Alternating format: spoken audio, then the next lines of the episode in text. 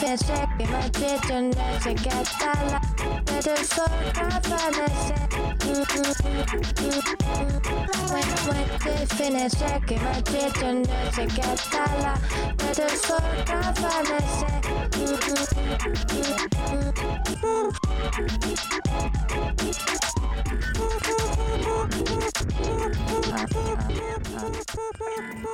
Bonjour à tous et bienvenue dans ce cinquième numéro de Troisième Espace, le podcast jeux vidéo qui tente des trucs, hashtag officiel.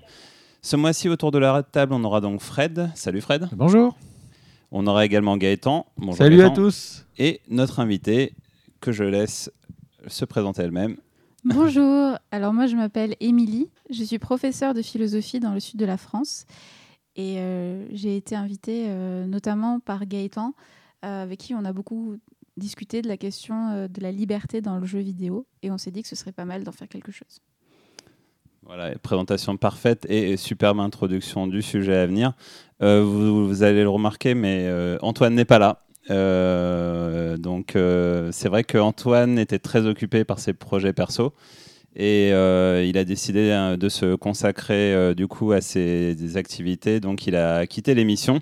On ne désespère pas de, de le recevoir à l'occasion d'un Weird Aware par exemple, mais euh, Absolument. en attendant, vous pouvez le retrouver bah, via Random Bazaar ou sinon lors des, des conférences qu'il anime, jazz et jeux vidéo ou animaux et jeux vidéo. Et euh, bah, évidemment, on continue à garder des liens et il n'est pas exclu qu'il repasse nous faire un petit coucou, un de ces quatre. Voilà, et en attendant, on lui fait des bisous. Bisous Antoine.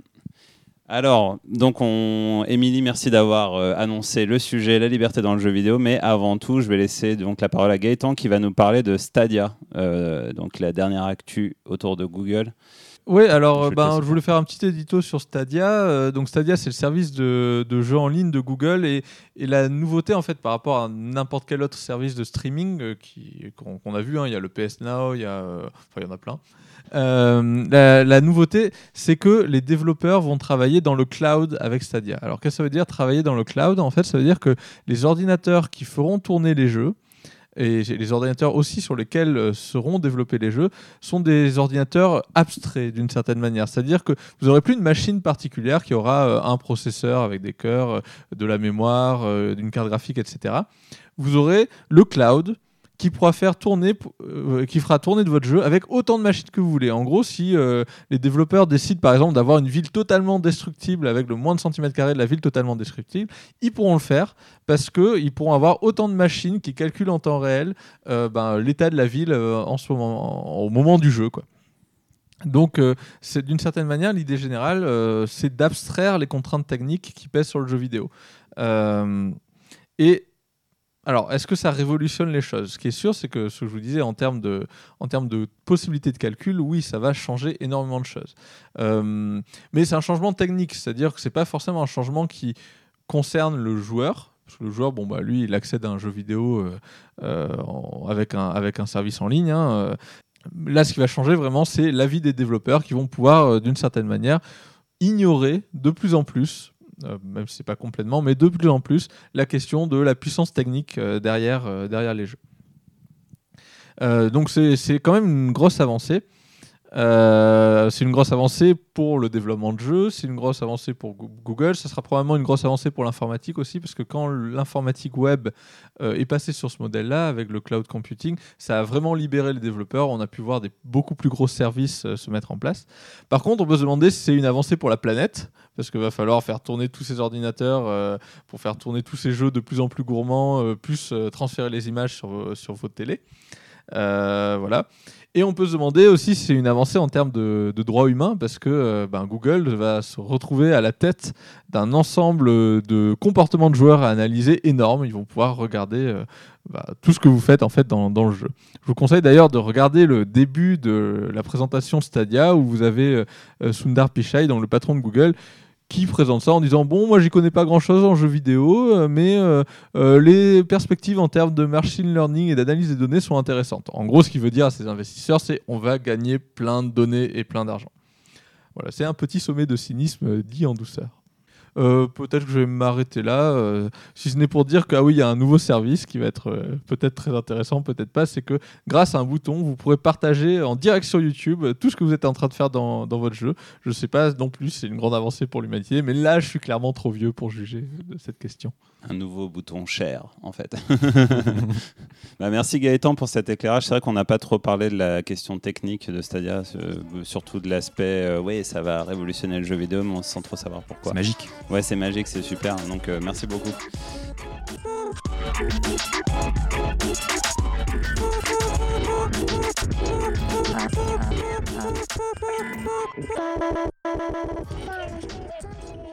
On revient du coup à la problématique du mois qui nous intéresse, celle de la liberté dans le jeu vidéo. Et, mais ça me dit quelque chose, c'est pas un sujet dont on avait déjà parlé dans un ancien podcast? Bah, j'ai vérifié, en fait, étrangement, non.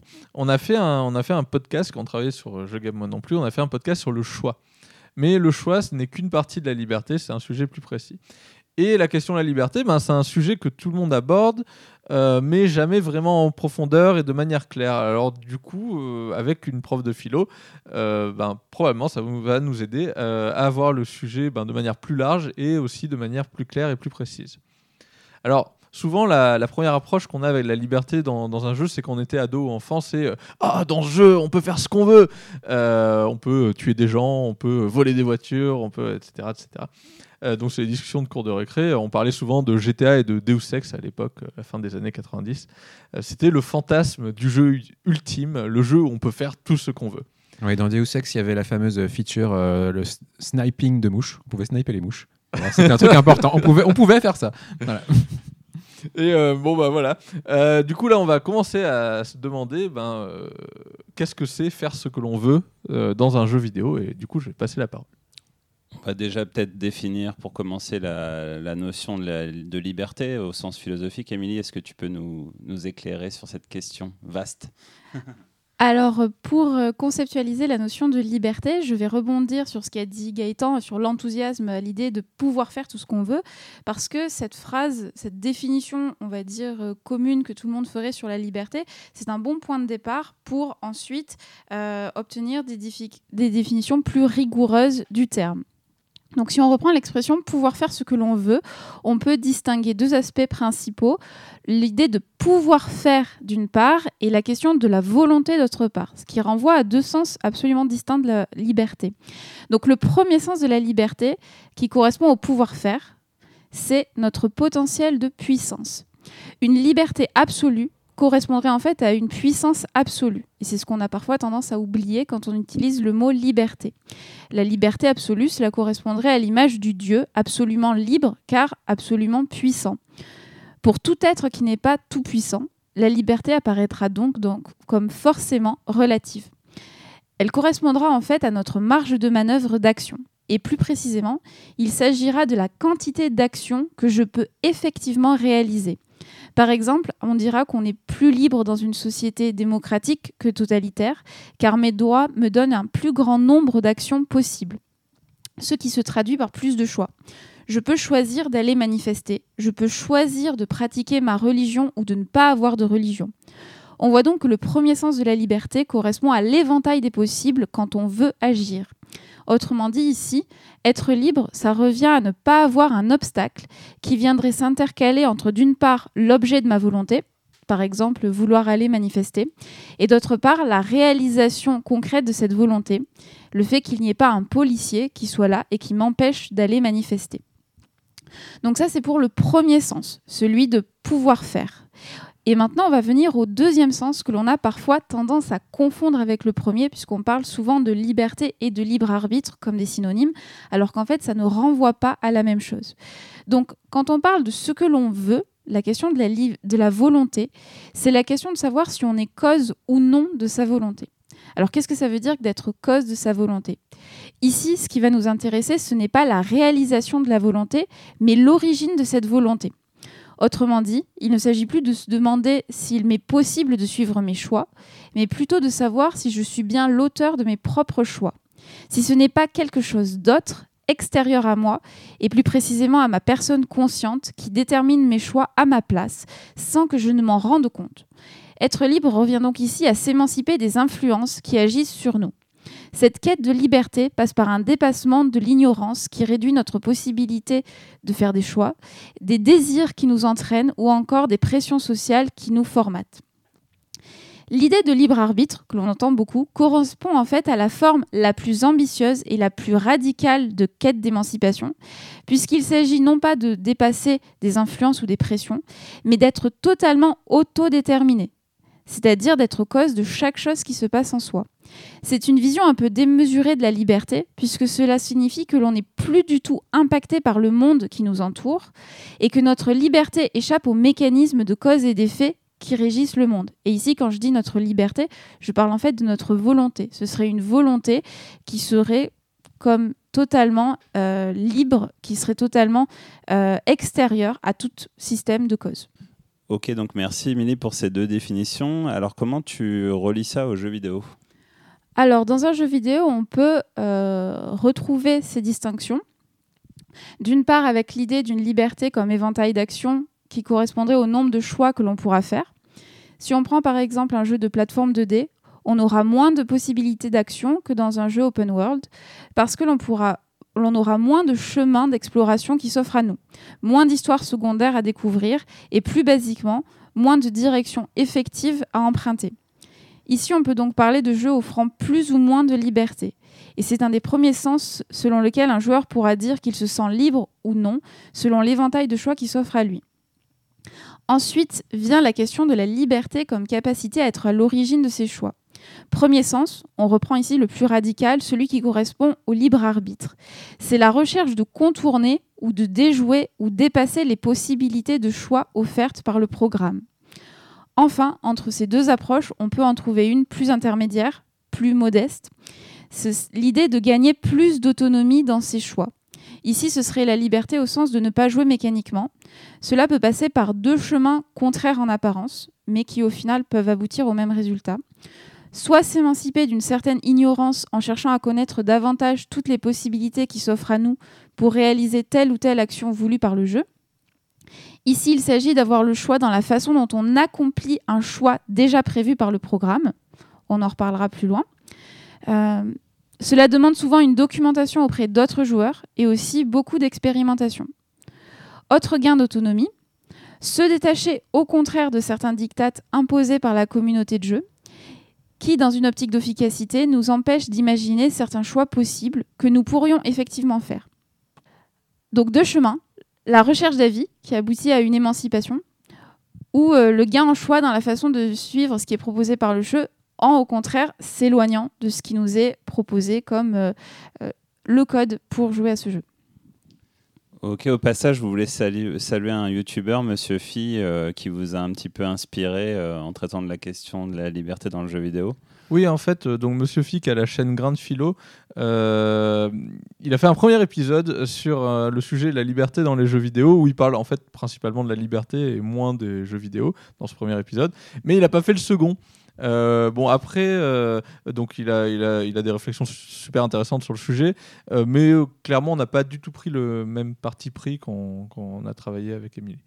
Ok, alors on va comment ça va s'organiser au niveau du, du plan de l'émission? Donc on a bien posé le sujet, la notion de, de liberté, que, sa définition est-ce qu'elle implique pour le jeu vidéo bah, en gros, le, dans, dans, une première partie, on va voir pourquoi, dans tout un tas de cas, bah, il n'y a pas vraiment de liberté dans les jeux.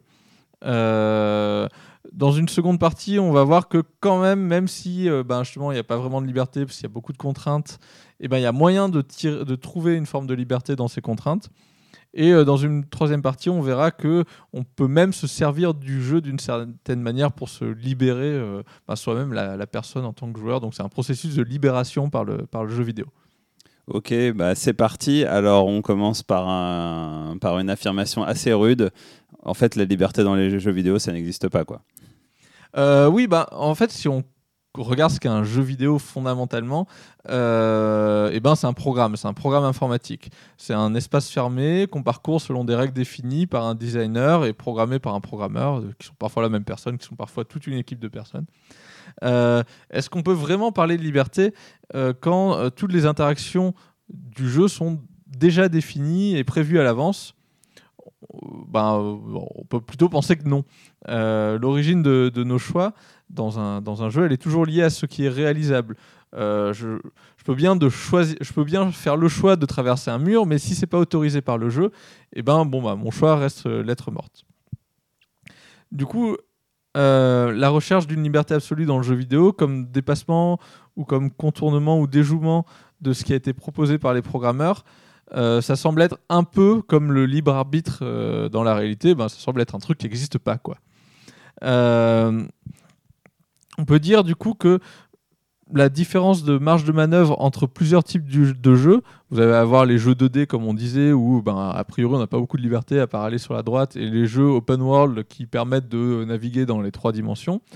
Euh, ben, en fait, il n'y a pas de réelle différence de liberté entre les deux. Il y a juste, on va dire, une, une différence de manière de parcourir l'univers, mais au fond, ce n'est que juste une impression de liberté. C'est pas une liberté supérieure.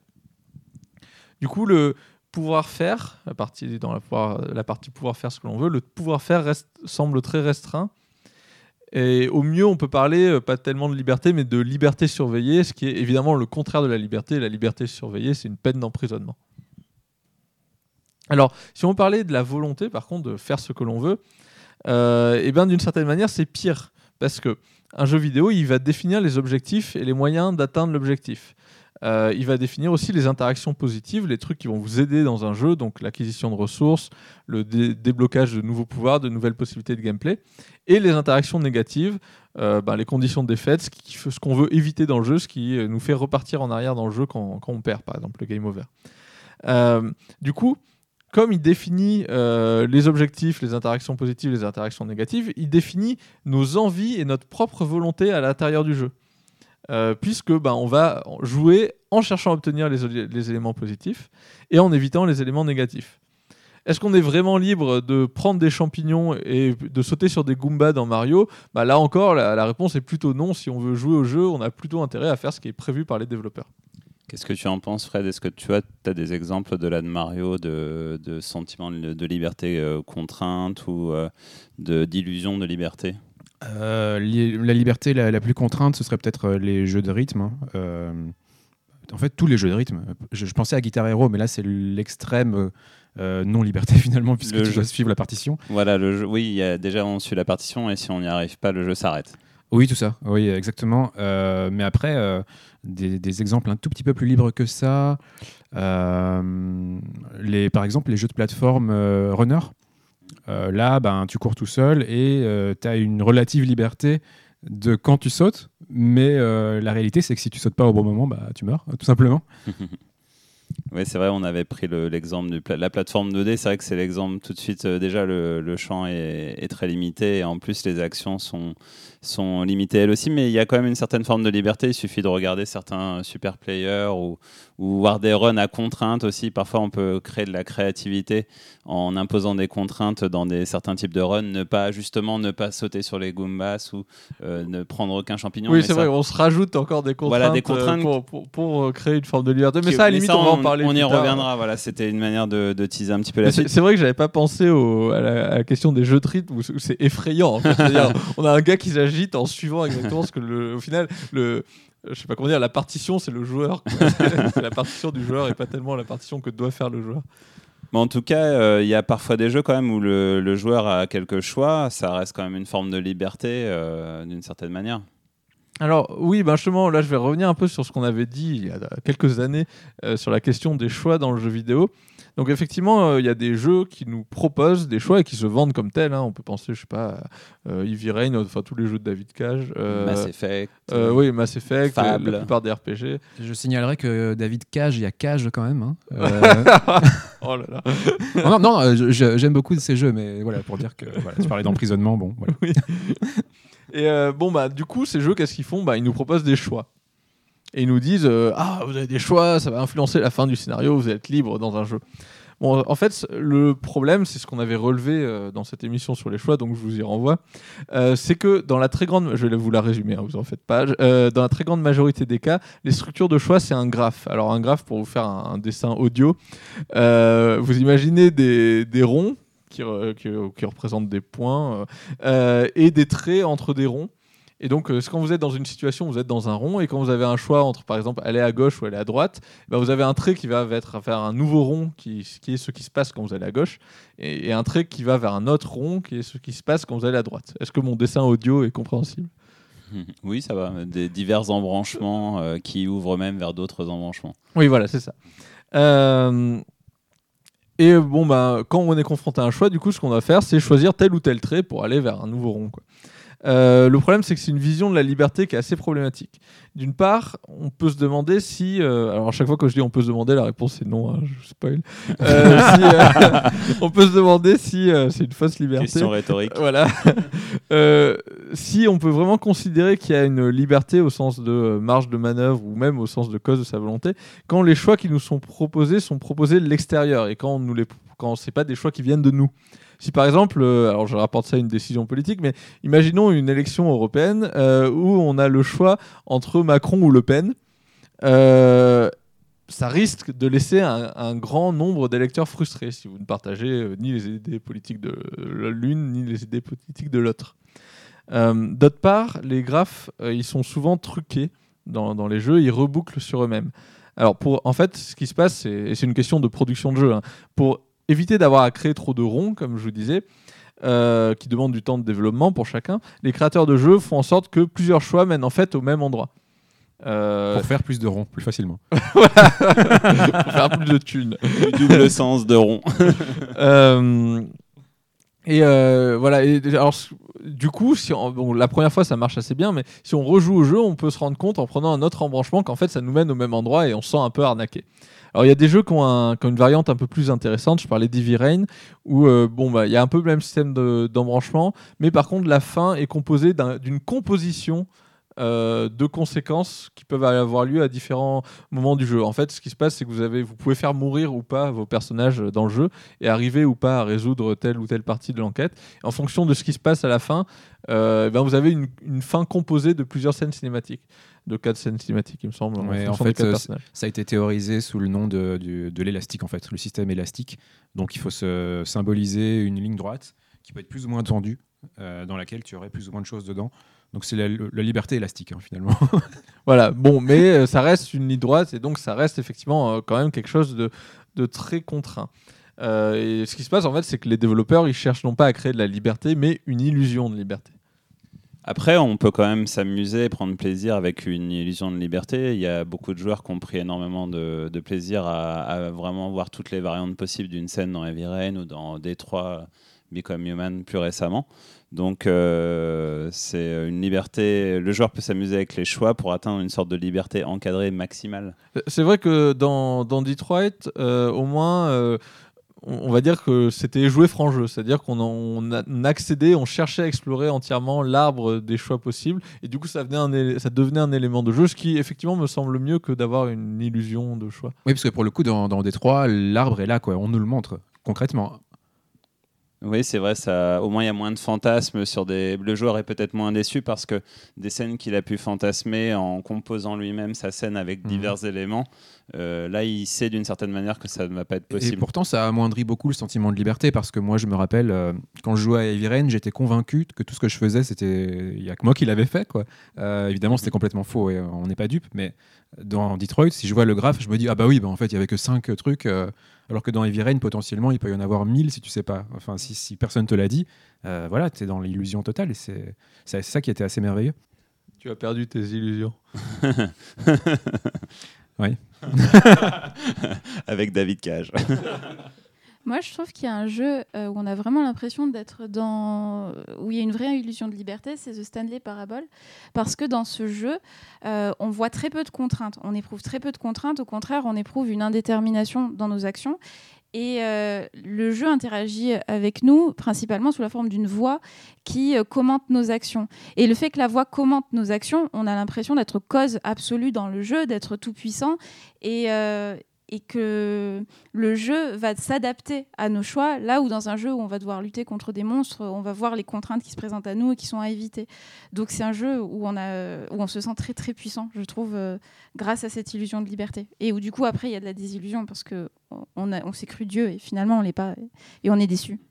Peut-être que ce qui est très bien fait, dans, effectivement, dans, dans Stanley Parable, c'est qu'on on a très peu de possibilités d'action parce qu'en fait, on est globalement dans un système de couloirs et on a comme seule action se déplacer, interagir avec un élément. Mais effectivement, par contre, on peut les utiliser à fond.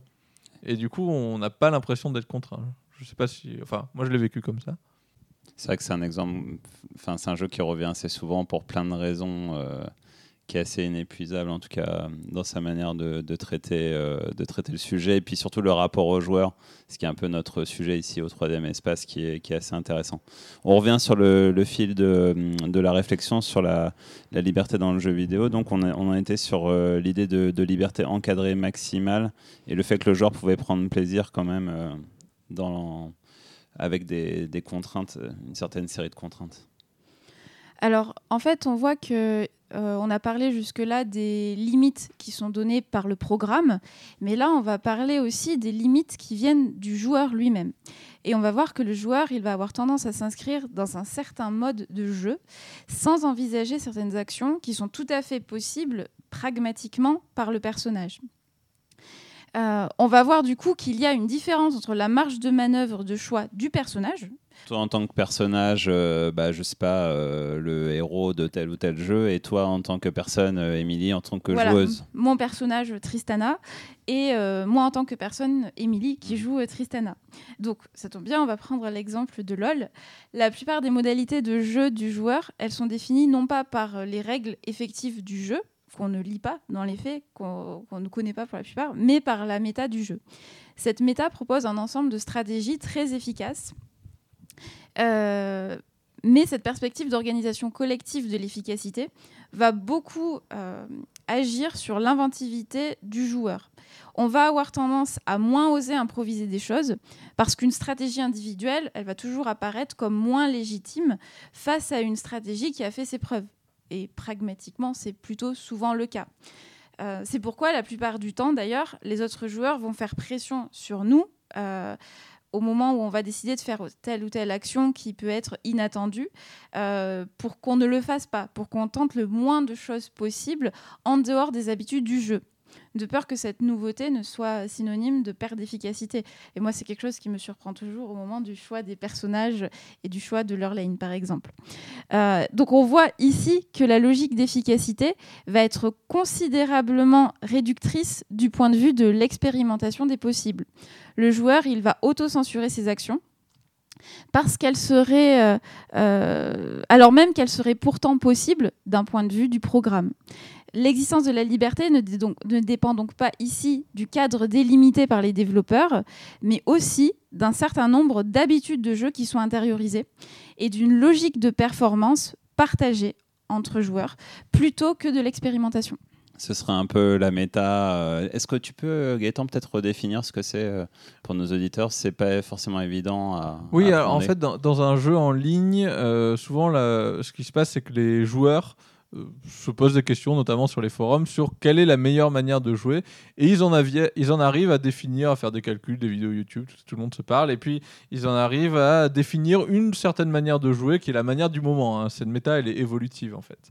Euh, et euh, donc voilà, c'est ça qu'on appelle la méta. Pour euh, metagame, en gros, c'est euh, euh, les décisions de jeu qui sont prises au-delà du jeu par une communauté de, de, de joueurs, voilà, qui a priori sont expérimentés, mais Bon, ce dont on s'aperçoit en fait, c'est que euh, effectivement, les, la plupart des joueurs jouent la méta, mais les meilleurs joueurs, les, les, joueurs qui jouent bien au niveau mondial, qui sont dans les tournois, eux, ils jouent pas la méta.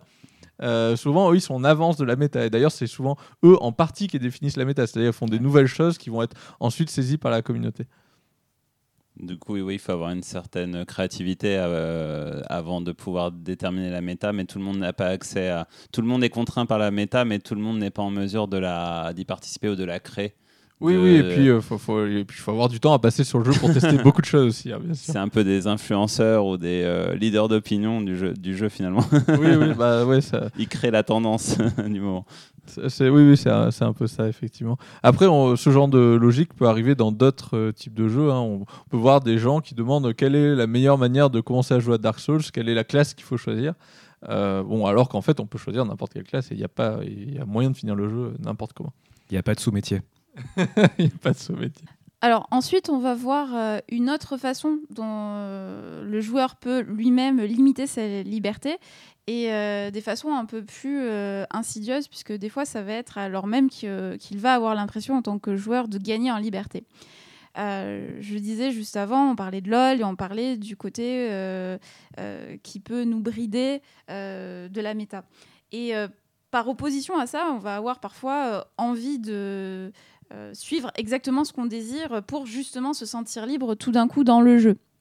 Et notamment, on va se retrouver dans une situation où, euh, même si on sait que la meilleure action possible, là, ce serait de battre en retraite, euh, on va absolument envie d'avoir, d'essayer de, de, tuer le personnage adverse, quitte à courir sous la tour et prendre le risque de mourir. Et à ce moment-là, on va avoir une impression euh, de liberté parce que la plupart du temps, on a une impression de liberté quand euh, on éprouve euh, violemment un désir et qu'on réalise ce désir, qu'on réalise cette envie. C'est une approche tout à fait lambda de la liberté. Et pourtant, c'est une illusion de liberté, puisque en fait, comme on a dit, la liberté, c'est de la marge de manœuvre d'action. Et si on se suit son désir de cette façon, d'une part, on est asservi par ce désir-là, euh, et d'autre part, en plus, on va perdre en marge de manœuvre d'action, puisque tout le temps euh, où on sera ensuite euh, mort en attendant de pouvoir revenir dans le jeu, eh bien, c'est du temps pendant lequel notre adversaire, il va avoir le temps de farmer plus, donc d'acquérir plus de puissance, donc d'avoir plus de marge de manœuvre d'action que nous dans le jeu par la suite. Il sera donc plus libre euh, de faire des choses là où nous, on aura été contraint par euh, cette action qui aura exprimé sur le moment un grand élan de liberté illusoire. Mmh, oui, ce, côté euh, un petit peu suivre son désir et, jouer comme on, le sent là sur le moment, c'est un petit peu ce qu'on pourrait appeler le beau jeu, quelque part, par, par contrairement à, suivre une recette ou suivre des règles vraiment très très froide et rigoureuse. Euh, je sais pas, dans, dans les sports, c'est pareil, hein, finalement. Euh, des actes individuels, je sais pas, en basket ou en football ou peu importe, euh, mm. plutôt que, que suivre la voie de l'entraîneur qui voudrait, s'il était au-dessus du stade, placer le pion à gauche ou à droite. On va toujours avoir des actes individualistes comme ça, ou individuels en tout cas, de une pulsion, quoi, un truc. Qui déborde un peu du cadre. Ouais, c'est ça. Après, dans le... c'est vrai que dans le jeu de combat, contrairement à LoL, et qui est aussi un genre compétitif e-sport, on, on a cette notion, c'est-à-dire qu'on a des par exemple, deux joueurs qui vont jouer le même personnage vont pas le jouer de la même façon, alors que c'est le même personnage, il a la même liste de coups, les mêmes limites, etc. Mais euh, certains joueurs vont avoir des styles un peu différents ou euh, justement faire des techniques qui paraissent complètement absurdes. Par exemple, il y a un geste maintenant qui euh, tire son, son nom d'un joueur célèbre qu'on appelle le mokubinisme, le mokubinisé. C'est-à-dire, ça consiste en fait à répéter la même action plusieurs fois dans un jeu de combat, ce qui est complètement absurde, parce que quand on répète la même action, bah, le joueur adverse euh, généralement l'anticipe. Mais par exemple, faire euh, une projection, deux projections, trois projections, quatre projections. Et en fait, dans, on se rend compte que dans certaines euh, phases de jeu, ça peut fonctionner. Parce que justement, c'est un peu ce petit moment de folie. Où ah, moi, quand j'avais 7 ans, ça marchait bien. Ça pouvait marcher. Ou faire que des balayettes, par exemple. Saut coup de pied, balayette, c'est un classique. Et alors, c'est peut-être lié au fait qu'on maîtrise pas très très bien les. On connaisse que deux coups, mais ça peut aussi être un, une forme voilà, de de, pulsion, euh, se laisser aller à son envie, euh, qui est de, faire tout le temps la même chose. Et, hmm. et peut-être qu'un bon joueur arrivera à mixer entre ces phases-là, un peu n'importe quoi, euh, et des phases qui sont un peu plus cadrées. Ouais, c'est de l'insertion de créativité dans, dans une phase où peut-être qu'il y a une partie qui est déterminée par la logique et que parfois, dans certains petits interstices, on va aller rajouter des petites signatures move ou des petits coups un peu euh, inattendus mhm. qui vont fonctionner pour autant. Hein. C'est pas non plus euh, des décisions absurdes. Ça peut tout à fait être fonctionnel. C'est vrai, mais comme pour LoL, en tout cas, c'est euh, l'apanage des très très grands joueurs et, il y a beaucoup de joueurs qui vont juste regarder quels sont les personnages les plus puissants, les plus efficaces, etc. D'ailleurs, LoL, League of Legends, hein, bien sûr. On l'a pas précisé, mais. Émilie, tu voulais ajouter quelque chose? Oui, moi je voulais dire que je parlais moins de l'idée justement d'un apport euh, créatif que l'idée vraiment de, euh, de la pulsion dans son côté justement euh, le moins libre possible, c'est-à-dire le caprice tout d'un coup où on oublie que notre objectif c'est de pousser la lane et on se dit juste ah là tout de suite il m'a mis deux coups, je veux lui en mettre trois et tout ça quitte on le fait en le subissant au final parce que parce qu'on sait très bien que notre objectif ne pourra pas être réalisé. Donc je, pense que c'est très important justement la part d'inventivité mais que quand on est dans le côté euh, je désire absolument le tuer. On est plus dans le côté euh, euh, je, je, veux poursuivre euh, mon caprice que dans le côté je vais inventer euh, quelque chose d'intéressant et de personnel pour le jeu. Qui t'a entraîné toute euh, son équipe dans sa chute. Tout à fait. En tout cas, euh, bah, on en a, enfin, vous êtes arrivé à dire que le jeu vidéo c'est globalement une prison et que dans cette pri- prison on met quelqu'un qui de toute façon est loin d'être libre lui-même. Donc c'est une vision un peu sombre quand même de, de- de la liberté. Si Oui. on vous suit. Alors bah oui, en fait, surtout ce qu'on a voulu montrer, c'est que malgré les apparences et la pub sur les jeux vidéo, sur dans le jeu vous allez être libre, etc. euh, ben il n'y a pas vraiment de liberté complète. Et donc on a voulu montrer euh, sous, quels aspects il n'y a pas de, liberté complète. C'est un jeu, c'est euh, aussi et avant tout une œuvre de design qui vise à induire un certain nombre de comportements, alors comportements qui vont donner du plaisir, mais induire des comportements quand même pour le joueur. Euh, après, comme vous, le disiez, euh, si on regarde de près, on va effectivement, pour utiliser le mot que tu utilisais, Fred, euh, trouver des interstices, euh, des espaces où on peut créer une marge de manœuvre d'action libre ou des moments où notre volonté peut reprendre le contrôle. Et c'est ce dont on va parler du coup dans la, dans la deuxième partie. Ok, après une petite pause musicale que tu as sélectionnée, je crois, Gaëtan. Donc, est-ce que tu peux nous présenter euh, l'artiste Alors, euh, bah, euh, à troisième espace, on tente des trucs. Alors, du coup, là, il se trouve que à la maison, j'accueille régulièrement un bassiste et prof de musique électronique au conservatoire qui s'appelle Steven Koskowitz, pardon. Euh, et qui compose des morceaux qu'il m'a fait écouter, qui sont ma foi plutôt cool. Alors comme il n'est pas du tout connu et qu'il communique pas beaucoup autour de ses créations, mais que le principe de l'émission c'est de tenter un truc, et ben, euh, eh ben on va partager sa musique parce que l'idée ben, c'est partager des musiques de créateurs pas connus et qu'on aime bien. Euh, voilà, donc il va s'agir d'un titre qui s'appelle Suit and Tie et on l'écoute maintenant.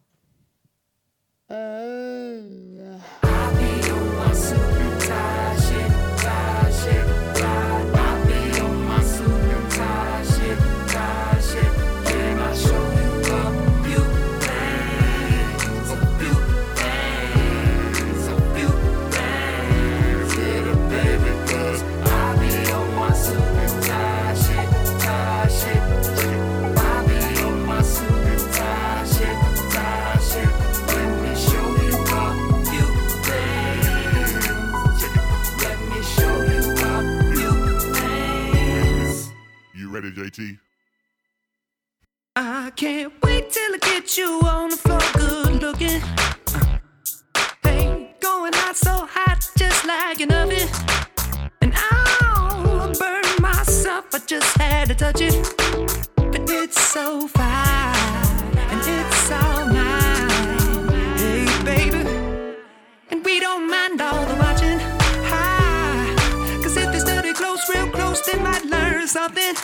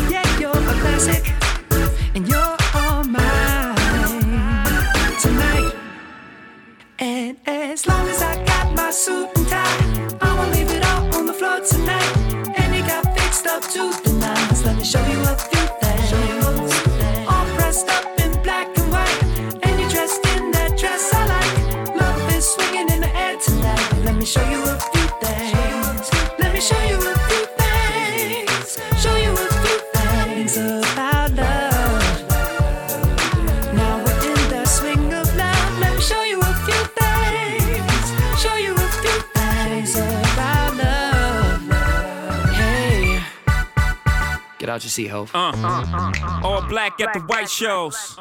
White shoes at the black shows. Green car for the Cuban links. Y'all sit back and enjoy the light show.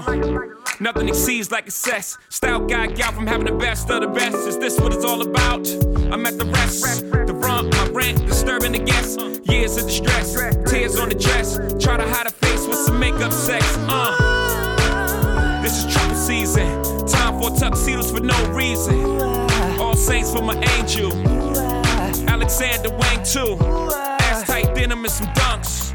I'll show you how to do this, young. Uh, no papers, catch vapors, get high. Out Vegas, Sousa's on doubles, ain't looking for trouble. You just got good genes, so a nigga tryna cuff you. Tell your mother that I love her, cause I love you. Tell your father we go father as a couple.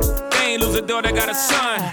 I'll show you how to do this, huh? Uh. As long as I got my suit and tie, tonight.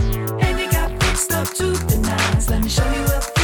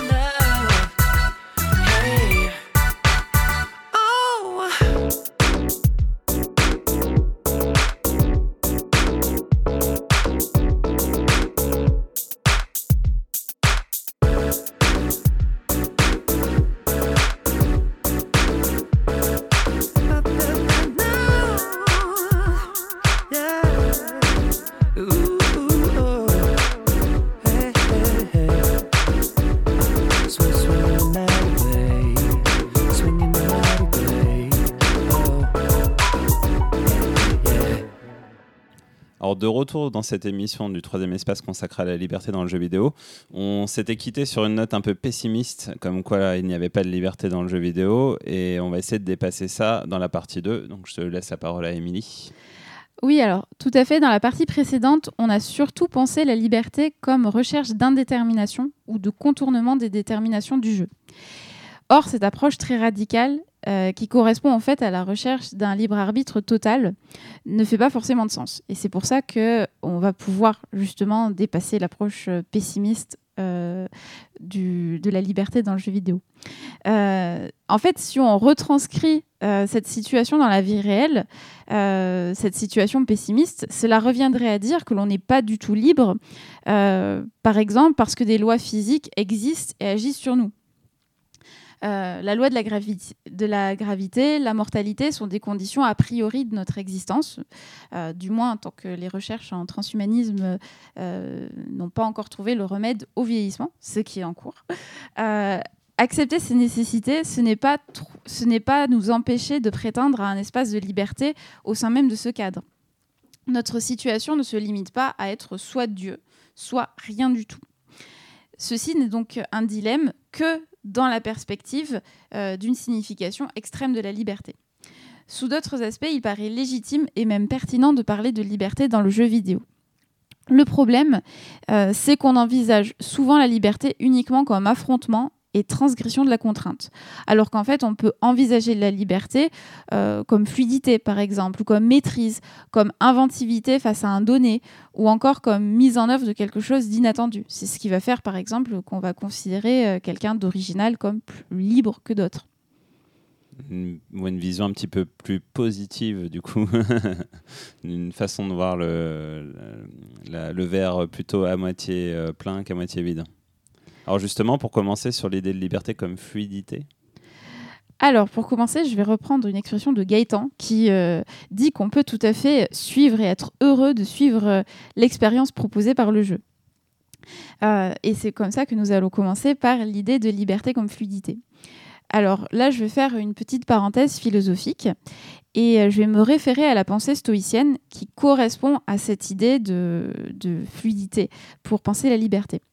Donc ce courant philosophique considère que le monde est régi par un destin irréductible et que toutes les choses qui arrivent arrivent nécessairement. Autrement dit, l'action humaine est réduite à la réalisation inconsciente d'un plan divin dans lequel les choix n'en sont pas. puisqu'ils ont été façonnés à l'avance. Nous nous retrouvons ici donc dans une perspective qui est extrêmement proche de celle que l'on a dans un jeu vidéo. Euh, pourtant, cette philosophie euh, qui pose un destin absolu revendique pour autant la liberté euh, comme existante et comme tout à fait à notre portée. Donc là, on peut se dire qu'on a contradiction si on parle à la fois de destin et de liberté. Or, on va voir que ce n'est pas le cas, et que ce n'est pas le cas parce que on a un sens bien précis de la liberté et de la nécessité ici. Euh, en fait, on va voir que ce n'est pas une contradiction que si on place la liberté dans la non-nécessité des actions. Or, pour les stoïciens, la liberté se situe non pas euh, dans l'advenu de telle ou telle action, de tel ou tel événement, mais dans le jugement humain, dans le jugement que moi je vais porter sur telle ou telle situation qui m'arrive. Euh, car on va voir que dans un monde où règne le destin, le jugement est, avec le désir, la seule chose qui dépend de nous. Or, ce jugement, il va me permettre de choisir ma conscience du monde. C'est-à-dire que je vais choisir l'interprétation que je vais donner à une même situation, que je vais pouvoir considérer comme tragique ou comme injuste, ou à l'inverse comme tout à fait acceptable. Donc si j'interprète des choses qui ne dépendent pas de moi comme mauvaises, euh, je vais avoir l'impression d'être traînée contre mon gré par le monde. Euh, je vais avoir l'impression de subir et je vais donc ressentir une très forte non-liberté. Car c'est cette résistance à ce qui est inéluctable qui va me faire ressentir comme quelqu'un de prisonnier. Euh, à l'inverse, si je choisis d'accepter ce qui arrive, je vais en quelque sorte collaborer avec le destin. Donc ça, c'est une expression des stoïciens. Et mon rapport au monde sera fluide. Je ne ressentirai pas la contrainte et en un certain sens, j'annulerai la dimension contraignante de la contrainte elle-même, dans la mesure où ma volonté va se conformer de façon harmonieuse aux choses qui arrivent. Et pour en revenir aux jeux vidéo, on peut jouer à un jeu en étant content de suivre de bout en bout l'expérience prévue par les développeurs. Il est possible que notre marge de manœuvre personnelle ne nous entraîne pas à faire autre chose que ce qui est prévu, et que notre volonté soit réellement de suivre ce qui est proposé dans le jeu. Euh, c'est improbable, mais ça peut arriver sur une phase de jeu. Par exemple, si on prend le jeu Journey, le moment où on glisse dans le désert et où on traverse un magnifique palais, c'est un des moments où on se sent le plus libre et où on ressent vraiment la joie que nous fournit le jeu. Or, c'est un moment qui est le plus contraint. En effet, on ne peut pas se déplacer comme on le souhaite, ni bouger la caméra comme on le souhaite. Mais la fluidité et le caractère mouvant de cette séquence sont tellement prononcés qu'il est peu probable de se sentir contraint, même si objectivement, notre déplacement l'est totalement. Donc c'est la différence ici entre la liberté comme absence de nécessité et la liberté comme pleine possibilité d'interprétation de la situation qui fait que l'on peut se sentir libre.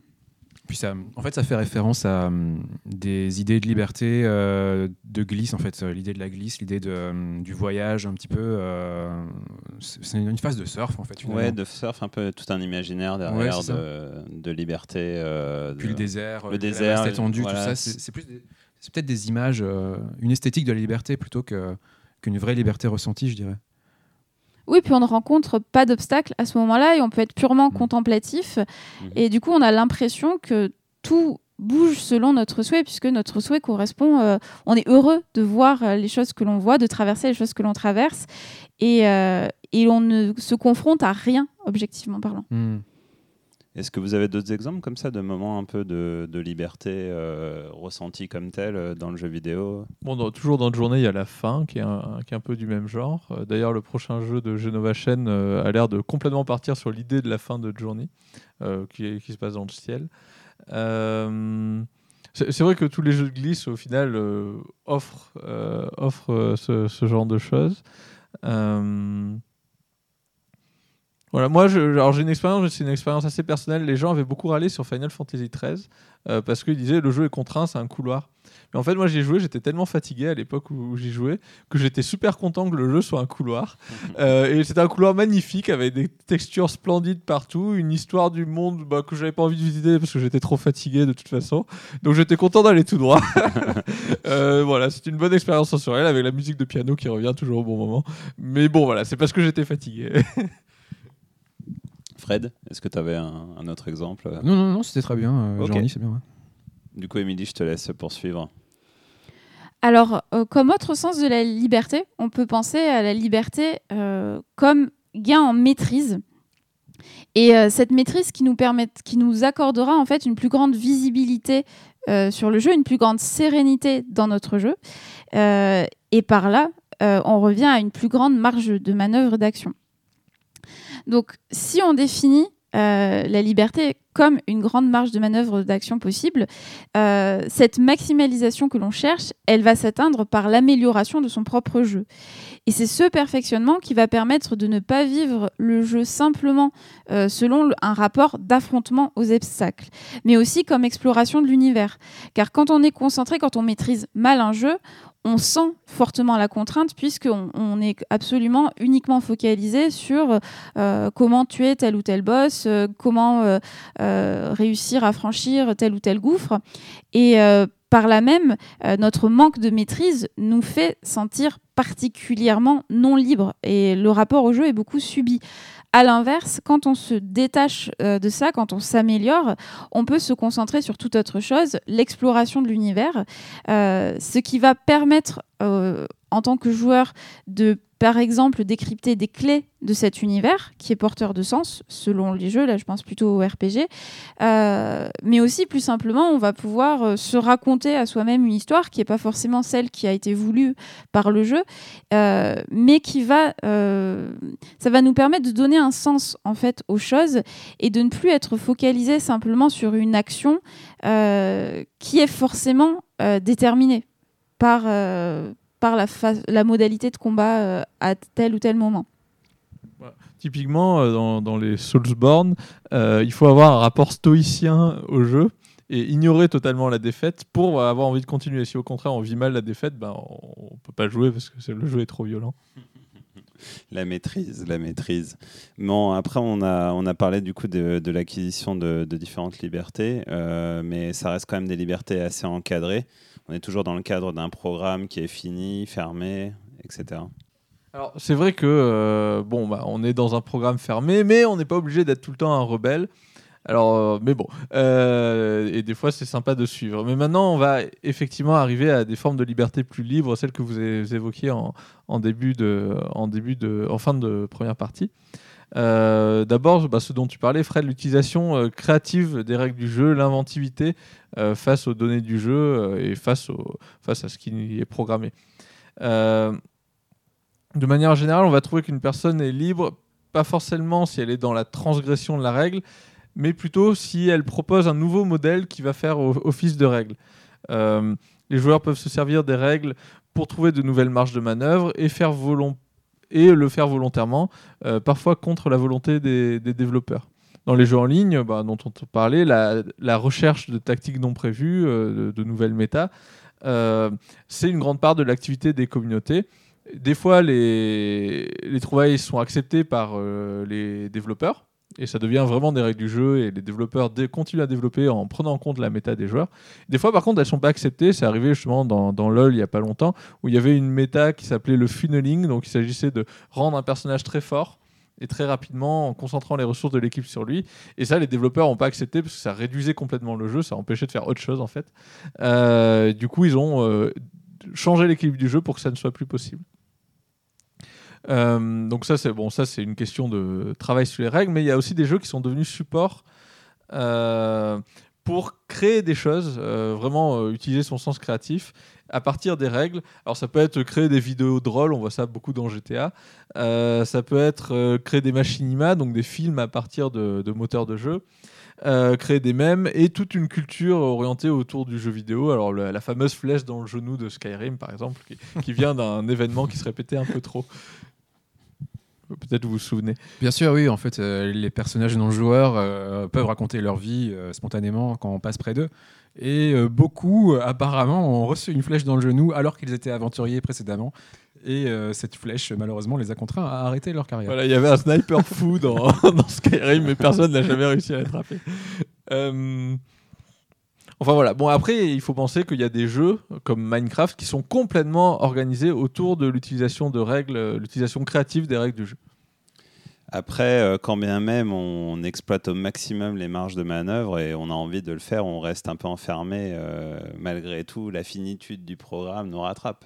Alors c'est vrai, c'est vrai, et, et d'une certaine manière, on peut choisir de, de rester pessimiste si on n'est pas stoïcien. Euh, mais par contre, je dirais que euh, fondamentalement, même un programme fini peut en fait donner lieu euh, à des éventualités infinies. Alors c'est un argument plus théorique, mais euh, si on définit la liberté, entre autres, comme la possibilité d'avoir des, marges- de manœuvre, l'argument selon lequel le jeu vidéo est un espace fini et donc nécessairement contraint, c'est un argument fallacieux. Il est en fait tout à fait possible de créer un espace de possibilités infini dans un espace clos. Euh, vous pouvez songer simplement, bah, on est sur la planète Terre, qui est une sphère, euh, avec en plus une atmosphère qui n'est pas super épaisse. Bah, malgré ça, on est capable de faire énormément de choses et probablement assez pour remplir toute notre vie euh, sur notre petite planète, si on la détruit pas, bien sûr, euh, d'ici quelques années. Et si tu es un prisonnier dans sa cellule, combien est-ce que tu as de choix possibles pour euh, égayer ta journée? Eh ben, t'en as très peu, effectivement. si si l'espace devient vraiment très petit, ça, devient, ça, ça- ça devient compliqué. Je pense qu'il y a une question pratique derrière, derrière la question, c'est combien de temps tu prends à parcourir tout cet espace? Ok, bah pour résumer un petit peu la seconde partie, donc euh, on a dit que les gens étaient assez forts pour trouver des marges de manœuvre et donc une certaine forme de liberté, même dans un programme très contraint, euh, dans le programme très contraint d'un jeu vidéo.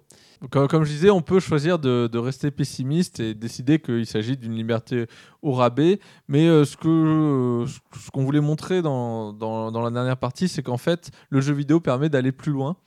Euh, alors, c'est sûr que pas plus que dans le monde réel, il va nous donner une liberté absolue et inconditionnée, une liberté divine, comme, comme disait Émilie. Euh, mais il va nous permettre, par contre, de préparer ce qu'on pourrait appeler une démarche de libération, euh, une démarche d'acquisition de liberté, euh, acquérir une forme de liberté dans le jeu pour ensuite la ramener au réel et euh, ben, devenir une personne plus libre. Et maintenant, on peut insérer euh, une morce- un morceau de Seigneur des Anneaux, Euh, un, truc, un truc un peu épique. euh. La libération par le jeu vidéo. voilà. Alors le, le terme est le terme est, est d'Émilie. Euh, mais euh, voilà, ça, euh, quand, quand elle, a, elle a parlé de ça, ça m'a paru intéressant effectivement de, de réfléchir aux jeux vidéo comme aussi un outil de libération. Euh, alors, bon, le premier truc auquel on peut penser, euh, ça reste autour de la question du programme du jeu vidéo. Euh, c'est le fait de pouvoir jouer sur les faiblesses du programme, sur euh, les glitches, euh, sur euh, le fait de casser le jeu et, de créer éventuellement des, mouvements artistiques autour de ces, phénomènes. Alors, j'ai dit que le programme, c'était l'œuvre d'un programmeur, d'un designer, ou de plusieurs personnes, bien sûr. Mais ces personnes sont des personnes humaines, et il est, probable que le programme qu'ils ont créé ne soit pas complètement conforme aux règles qu'ils étaient censés implémenter. Il existe, en gros, il est probable qu'il y ait des bugs. Euh, il existe des communautés de joueurs qui. euh, alors, il y a la question du speedrun, qui est de se réapproprier le jeu et de le parcourir d'une nouvelle manière, mais qui vont même plus loin et qui vont chercher à trafiquer le jeu jusqu'à accéder à des endroits et à des features ou à des lignes de dialogue qui n'étaient pas censées être accessibles aux joueurs. Euh, donc, ça peut être un certain nombre de choses. Du coup, le jeu vidéo, en tant qu'objet culturel, il devient un objet aussi social au-delà de l'usage qui était prévu initial. Il devient un, objet de recherche pour euh, ces communautés de joueurs. Euh, le langage du jeu vidéo, donc la, manière qu'on a de, créer des jeux et d'interagir dans les jeux, peut lui-même être détourné pour sortir du jeu vidéo. euh, et il devient de, cette manière, pour des artistes ou pour des créateurs de jeux vidéo, un objet pour des expositions artistiques ou des expositions un peu punk, à l'image de ce qui se fait à Le Maze à Berlin. Euh, voilà, où on, retrouve beaucoup de créateurs de jeux vidéo qui se mettent à créer des jeux qui ne sont plus vidéo, avec seulement des logiques ou des matériels, euh, des contrôleurs alternatifs, comme disait Antoine, euh, voilà, pour créer ben, des mouvements artistiques qui, au final, ressemblent un peu à ce qui se faisait avec les installations à la fin du XXe siècle, donc ben, des installations ludiques et artistiques, au lieu d'être seulement des installations artistiques. Alors, une partie de ces communautés artistiques euh, exploitent justement ce qu'on appelle des glitches. Donc, les glitches, c'est un artefact graphique euh, qui se passe quand un jeu vidéo bug. Euh, et là aussi, sur ces questions du glitch, ben, beaucoup de graphistes s'en sont saisis et sont mis à créer des nouveaux types d'images avec justement ces effets de glitch, parfois même sur des affiches fixes. Euh, et le graphisme de, de, la- de notre dernière décennie, en fait, a énormément été influencé par cette culture du jeu, du jeu vidéo et par cette culture du glitch. Je croyais que tu allais dire cette culture du gilet jaune, je sais pas pourquoi. du jeu vidéo, pardon. J'ai parlé un peu vite. Du coup, il y, y a une sorte de double liberté. Il y a le, dans le jeu, on casse complètement le programme pour voir ce qu'il y a au-delà. Et au-delà du jeu lui-même, puisque cette culture, par exemple, du glitch ou du hack, euh, etc., euh, finalement, contamine la société elle-même. euh. Oui, alors moi, ça m'a fait penser à un livre que, bah, je suis en train de lire, qui alors j'aurais dû le lire avant, mais c'est La Société de consommation, Jean Baudrillard, Jean Baudrillard pardon. Je ne dis pas les gilets jaunes. Il dit que le vrai message d'un médium, c'est la forme du médium lui-même. D'ailleurs, je crois qu'il prend cette idée à quelqu'un d'autre, j'ai- mais j'ai plus l'auteur. Euh, et en gros, la forme du jeu vidéo, avec son support informatique et avec ses glitches, a créé un nouveau langage, un nouveau rapport à la culture. Donc le jeu vidéo permet de créer une autre forme de liberté qui va vers le joueur. Et on parle d'aller-retour entre le joueur et le jeu. Et ça me rappelle quelque chose. Hashtag tenter des trucs. Hashtag troisième espace. Hashtag troisième espace. Alors oui, du coup, on revient sur notre concept bien connu de troisième espace. Alors le troisième espace, c'est euh, ce qu'on a défini comme étant l'espace de jeu, de discussion qui se crée entre le jeu et le joueur. Et, euh, et un- une des sources de liberté que peut donner le jeu, une des formes de libération, c'est que euh, la réflexivité qu'impose la situation du joueur face au jeu vidéo. Bah, quand il joue, le joueur, il se voit lui-même, il voit son personnage. Et d'une certaine manière, il est dans la position, euh, dans la position de donner euh, à son personnage une volonté pure de lui. De, c'est la position du libre arbitre qui peut pas exister dans le monde réel, mais là c'est une position qui est un peu analogue. Alors bon, bien sûr, l'action euh, du, personnage dans un jeu, euh, certes a pour cause pure l'action du joueur, mais euh, comme on l'a dit, le joueur évidemment il n'est pas totalement libre. Mais on voit qu'il y a cette question de réflexivité de, entre le joueur et le personnage et ce jeu qui se passe entre les deux. Et du coup, ça permet de. Alors, là où ça peut créer de la libération et là où ça peut créer de la liberté, c'est que ça peut permettre au joueur de réfléchir à sa propre situation. Moi, typiquement, c'est pour ça que je joue au RPG. Euh, jouer au RPG, ça me permet de réfléchir sur moi, réfléchir à la position que je prendrais dans la situation qui est proposée dans, dans l'histoire du jeu. Euh, alors, peut-être que cette situation n'est pas implémentée, peut-être que je ne prendrai pas euh, la situation qui est proposée par les développeurs. Mais en tout cas, ça m'a permis d'y réfléchir. Et euh, ben, euh, à l'extérieur du jeu, en tant que personne, bah, j'aurais réfléchi à un nouveau truc et j'aurais peut-être des nouvelles possibilités dans ma vie. Après, on peut encore aller plus loin et euh, retourner complètement l'argument in- initial, qui est la principale opposition à la liberté, à l'existence de la liberté dans un jeu, qui est le fait que le jeu est un programme. Au contraire, on peut se dire que le fait que le jeu est un programme peut devenir une forme de libération. Alors, ça ne peut devenir une forme de libération que dans des cas particuliers, des cas où le programme euh, montre des choses qui sont impossibles à réaliser dans le vrai monde. Alors, j'ai dit que le jeu est un espace de règles, de règles finies, un espace contraint, euh, où la liberté du joueur peut, ne, pas, euh, ne peut pas vraiment exister. Mais il est intéressant de constater qu'il y a certains jeux qui ont des règles qui ne peuvent pas elles-mêmes exister dans le monde réel. Un jeu, on peut jouer avec la gravité dans Gravity Rush, un jeu, on peut jouer avec le retour dans le temps dans Braid. Bon, bah, ces possibilités-là ne seraient pas du tout possibles dans le monde réel. Par contre, là encore, elles permettent aux joueurs de réfléchir et de travailler sur ces possibilités-là. Euh, et d'une certaine manière, de créer en lui-même des nouvelles structures mentales qui n'auraient pas pu, exister si le programme et si le jeu n'avaient pas existé. Donc alors après, qu'est-ce qu'il va faire dans sa vie du fait que bah, maintenant il peut réfléchir avec le temps qui repart en arrière ou qu'il peut réfléchir à ce qu'il ferait en, gravité zéro? Bon, bah je, je sais pas. Mais en tout cas, c'est une nouvelle possibilité que lui a, ouf- euh, que lui a ouvert le jeu. Les pouvoir se déplacer comme dans Gravity Rush, ce serait vachement pratique et rapide comme moyen de transport. Euh, Fred, euh, je sais pas si tu avais quelque chose à ajouter. Qu'est-ce que tu vas faire Est-ce que tu as des exemples de, dans ta vie de, de trucs que tu as appréhendés différemment euh, suite à un jeu vidéo, par exemple Euh, Oui, enfin après c'est un peu différent, mais euh, en jouant à certains jeux, après je suis dans un état modifié de conscience. Genre je fais gaffe à tout ce qui m'entoure euh, beaucoup plus. Comme par exemple après avoir joué à Bloodborne ou ce genre de jeu euh, qui demande d'être très attentif euh, parce que c'est très vif et très, dangereux. Donc, euh, bah, je me retrouve à, je sais pas, à ouvrir mon frigo de manière vive ou des trucs comme ça. ou- en tout cas, à faire gaffe à ce qu'il y a autour de moi. Oula, un pigeon, enfin, des trucs comme ça. Euh, mais sinon, je sais pas, si, je sais pas si c'est vraiment une liberté. pas- Tu as gagné en liberté. j'ai euh, gagné en conscience du monde qui m'entoure. Ouais. Mais est-ce que c'est un gain de liberté? Je ne sais pas. Je deviens peut-être plus contraint aussi. Émilie, peut-être? Euh, moi, du coup, je voudrais revenir encore une fois sur euh, ce qu'on a dit par rapport euh, à toujours cette question de, de, euh, il y a un programme, donc euh, on n'est pas libre. Euh, dans la vraie vie, au final, pour revenir encore là-dessus, on se pose pas trop la question. Je pense à une phrase de Sartre où il disait, euh, une phrase qui a un peu choqué, on n'a jamais été aussi libre que pendant la Deuxième Guerre mondiale. Et on peut trouver ça étrange, mais au final, euh, la plupart du temps, on ressent notre liberté quand on doit se libérer de quelque chose et donc quand on est en, en affrontement direct avec une contrainte au quotidien, précisément dans les moments où on fait pas grand-chose, où on s'ennuie, où on est dans l'indétermination, on ne vit pas cette indétermination comme une liberté. On la vit juste comme une non-action.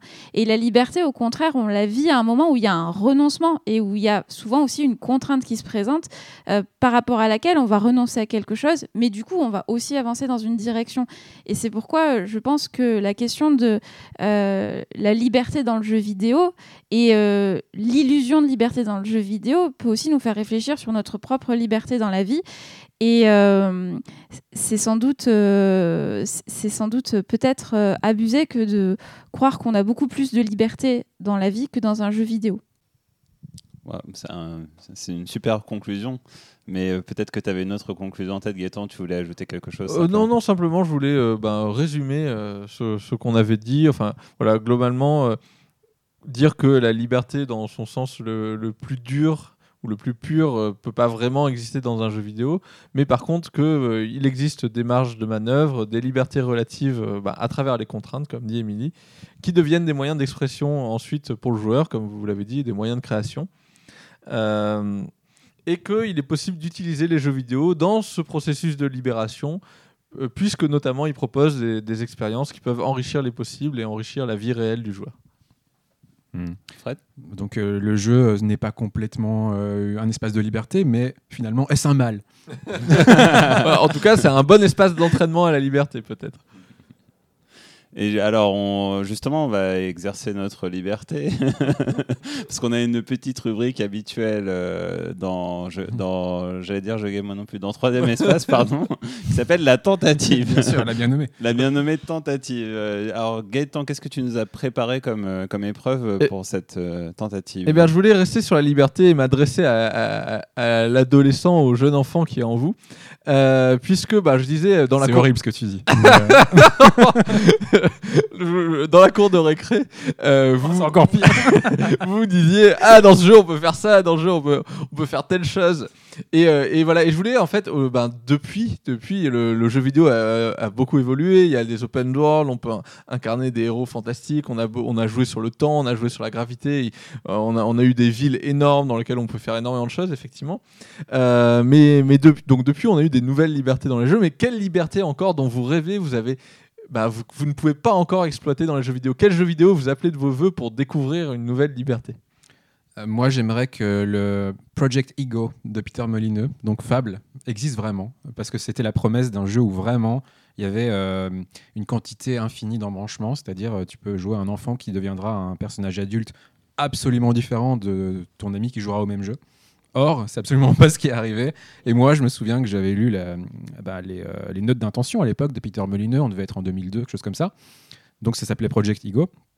Et euh, je m'étais dit, putain, mais ce truc est incroyable. Je veux acheter une Xbox, une Xbox pour, pour ce truc. Et finalement, j'ai vu que ça n'a- ça n'avait absolument rien à voir avec ça. Mais ça, c'est un peu mon fantasme. C'est toujours le même, d'ailleurs. Euh, Ça n'a jamais existé, hein, finalement, ce- cette idée de jeu scénarisé, mais ouvert. Pas euh, le sandbox euh, à la, à la GTA où c'est euh, une ouverture géographique, mais vraiment une scénarisation, enfin un scénario qui soit complètement ouvert. Ça, c'est la liberté que, que je voudrais. J'essaie de réfléchir à ce que ça pourrait donner, puisque, euh, comme le disait Émilie, finalement, euh, on a, on a parfois pas beaucoup de possibilités non plus dans la vie. Est-ce que ce serait pas une, une sorte de liberté forcée aussi? Euh, que- Je me demande en fait, ce qu'on- parce que généralement, c'est vrai que ces jeux à choix, c'est toujours des choix assez binaires, en gros, sauver A, B. Ouais, mais en fait, le principe qu'il avait, je- ce qu'il avait énoncé, c'était pas le- la question de, de choix complètement fou, mais plutôt la théorie de- du chaos, qui fait que si on plante une graine à tel endroit là dans le jeu, bah il va se passer peut-être un truc euh, qui va tuer, j'en sais rien, un animal, et qu'après l'animal, euh, bah je sais pas, euh, Mhm. le, le fils de l'animal va venir te pourchasser. Enfin, j'en sais rien, un, un truc qui peut te donner quelque chose de complètement fou comme ça. qui n'aurait pas forcément de logique ou de, de lien de, de- Comme dans la vraie vie, hein, de y a pas causalité forcément de- entre les. tu peux entre- sortir dehors, tu fais écraser, entre- euh, entre dommage. les. Mais euh, je veux dire, mais c'est, ce serait procédural, quoi, complètement procédural et euh, euh, peut-être tout en suivant une grande quête générale, j'en sais rien, mais qui est quand même euh, quelque chose qui, qui fasse que ton personnage et ce qui l'entoure soit complètement déterminé par euh, ce que tu as fait et ce qui s'est passé autour. Euh, ça, ça- c'est pas que toi, ça peut être aussi le- le- les déplacements aléatoires des personnages autour de toi. Euh, J'en sais rien, il peut y avoir eu une tempête pour X ou Y raison qui fait que le village où tu as grandi est complètement ravagé et ça crée quelque chose dans le jeu. Voilà, ça c'est le genre de truc qui m'intéresse. Euh, pe- Peut-être par rapport à ça, alors il y, a- des trucs qui sont en cours de développement en ce moment qui peuvent être intéressants. Alors, c'est plus pour du graphisme, mais Nvidia a proposé un truc où tu peux dire euh, euh, je veux une ville avec des arbres et une avenue, et pouf, tu as la carte graphique qui génère ça.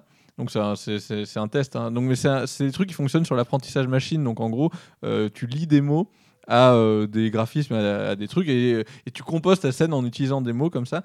Et donc on peut imaginer qu'on pourrait utiliser un, système de langage comme ça qu'on appellerait en informatique un langage déclaratif, c'est-à-dire euh, définir des choses et des règles.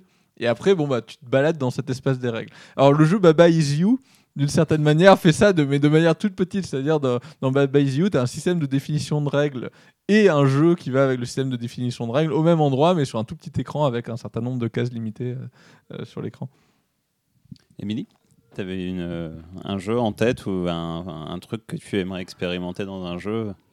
Alors moi, souvent, euh, ce qui peut me frustrer dans les jeux, c'est les dialogues. C'est de revenir au même endroit et d'avoir le même personnage qui me redit la même chose. Et euh, là, pour le coup, j'ai vraiment, euh, j'éprouve le côté mécanique du jeu. Mhm.